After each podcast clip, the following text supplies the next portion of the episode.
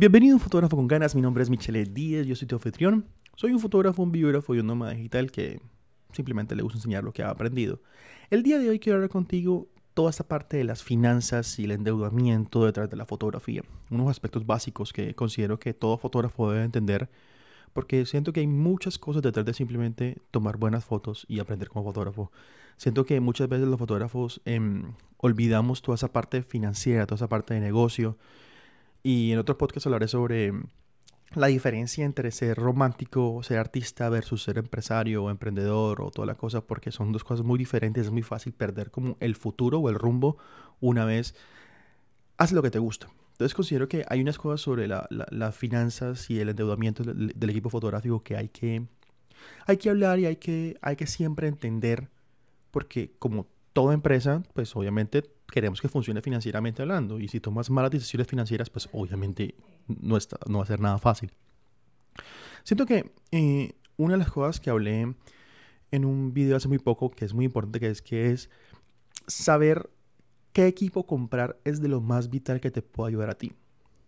Hey, una vez tú comienzas a entrar en el mundo de la fotografía, para los que ya son fotógrafos hace mucho rato, para los nuevos que están escuchando esto, saben de que la cantidad tan absurda de lentes y tan llamativa de lentes que hay es ridículo. O sea, uno puede encontrar lentes de todo tipo, o sea, de todo. Y hay una, gran variedad de precios. Y la verdad es que una vez tú comienzas a hacer más pro, comienzas a hacer mejores trabajos, comienzas a darte cuenta de que hay ciertos lentes que tú simplemente le sacas ya el máximo y no es suficiente para ti, entonces tienes que comprar una versión mejorada, con más apertura del diafragma, que tenga más rango, lo que sea, y eso normalmente significa más plata. Pero también viene a ver el hecho de como que, ajá, y es un lente que de verdad te saca a ti el provecho máximo como fotógrafo. Entonces, eso es muy importante porque saber eso de entrada, porque saber eso de entrada te va a ayudar a entender que todos son bienes, o sea, son bienes que se deprecian, que se devalúan, que pierden valor con el tiempo. Y si lo tienes, compras un lente y lo tienes guardado en una, en una gaveta, en un cajón y no lo utilizas, pues obviamente eso es plata que se está depreciando. O sea, eso no, no, que el lente lo. Sí, normalmente los equipos fotográficos se pueden revender muy bien, pero de todas maneras no lo vas a vender nuevo y perdiste plata. Nunca le ganaste plata. Ese es el caso. Nunca, por ejemplo, inclusive ni, siquiera nunca liberaste el costo de lo que te, de lo que te costó, valga redundancia. O sea, si no libras ese costo, pues, o sea, es como plata perdida. También es muy bueno saber cuándo endeudarte o no. Porque sí, porque uno entiende que muchas veces eh, uno no tiene todo el dinero para comprar de contado un lente o para comprar de contado un equipo. Pues yo lo he hecho, yo lo, lo he comprado de contado, pero también me he endeudado para comprar algo. Pero aquí es muy importante saber que hay que entender cuando esa deuda, si te endeudas para comprar ese equipo, es porque tienes trabajo que normalmente te libera ese equipo. Si tienes trabajo que te libera ese equipo constantemente, que viene y sabes que ese lente lo vas a utilizar en 3, 4, 5, 6, 7 photoshoots eh, en 2, 3, 4 meses y eso, ese photoshoot te va a ayudar a pagar la deuda, está bien. O sea, endeudarse de esa manera está bien. ¿Por qué? Está pagando la deuda del propio lente. Pero si compras un lente como que, ah, me antojé, no sé, de un lente macro súper bonito, súper caro que vi, pero tú no tomas fotografía macros o no tienes trabajos macros, pues a lo mejor no es un lente que aguante para endeudarse. Cuando tengas plata extra y te gusta hacerlo como hobby, bien, dale, pero a lo mejor no aguanta para endeudarse. Eso es una parte muy, muy inteligente que uno tiene que tener en cuenta cuando va a pasar un tarjetazo, porque es fácil, es muy fácil pasar un tarjetazo, porque, ay, lente bacano, raro, 20% de descuento, lo voy a comprar porque tiene 20% de descuento, pero si nunca lo utilizas, ¿para qué? O sea, esa es la gran ventaja de saber si lo va a utilizar o no y endeudarte o no vale la pena. Creo que hay, una cosa aquí que yo la hablé por encima ahorita, que, que, es la depreciación. O sea, la depreciación es un término contable que la verdad muchas veces uno quiere entender. Uno cree que, que lo de uno va a costar, ah, si mi cámara me costó mil dólares, la puedo vender en mil dólares cuando la... No, o sea, todo se deprecia, todo deja de tener su, su costo con el tiempo y eso hay que entenderlo. Entonces, si tú entiendes de que todo tu equipo fotográfico, sea lente, sea cámara, sea trípode, sea parales, sea estabilizador, sea dron, sea lo que sea, se deprecia con el tiempo, tú entiendes de que tú tienes que sacarle valor y ahorrar con el tiempo para que puedas poder, poder sacarle provecho máximo a ese bien que está depreciando.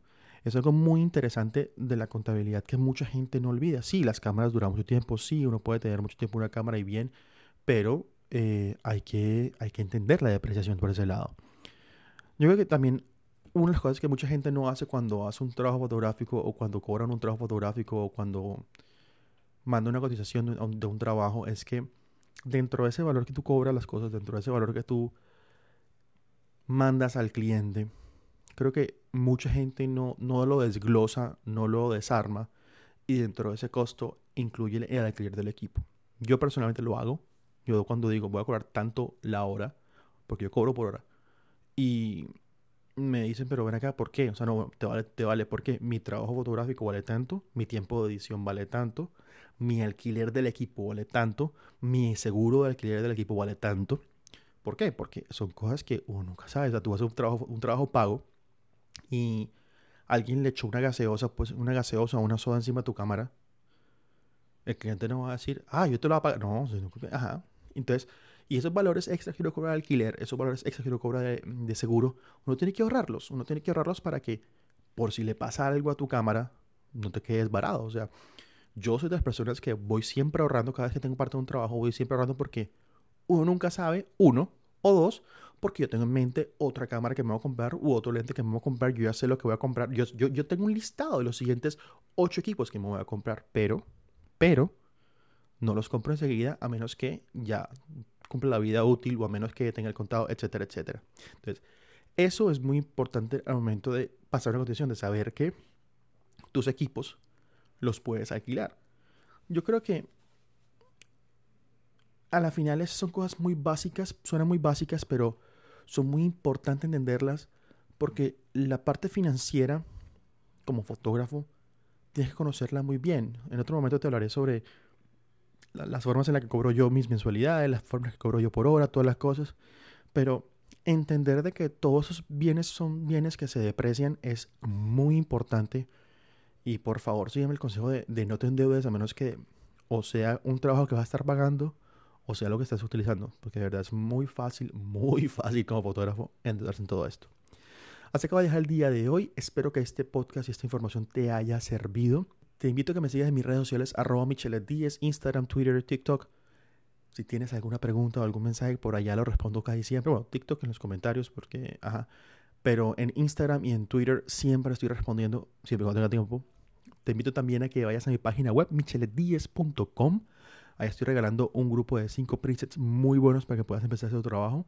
También, por si quieres apoyar ese proyecto, te invito a que vayas a patreon.com slash Michelet 10. Toda la información va a estar abajo en la descripción del podcast, en las cuales estoy armando una comunidad en la cual voy a comenzar a regalar presets, voy a dar fotos mías para que ustedes editen, voy a hacer tutorías, voy a mostrar flujos de edición, voy a hacer una cantidad de cosas que va a ayudarle a toda esa gente que quiera meterse más más de lleno en esto de la fotografía, va a ayudarle a que que simplemente tengan un flujo de trabajo más sencillo y con menos fricción. Mi nombre es Michele Díez, soy un fotógrafo con canas. Nos escuchamos en la próxima. Chao.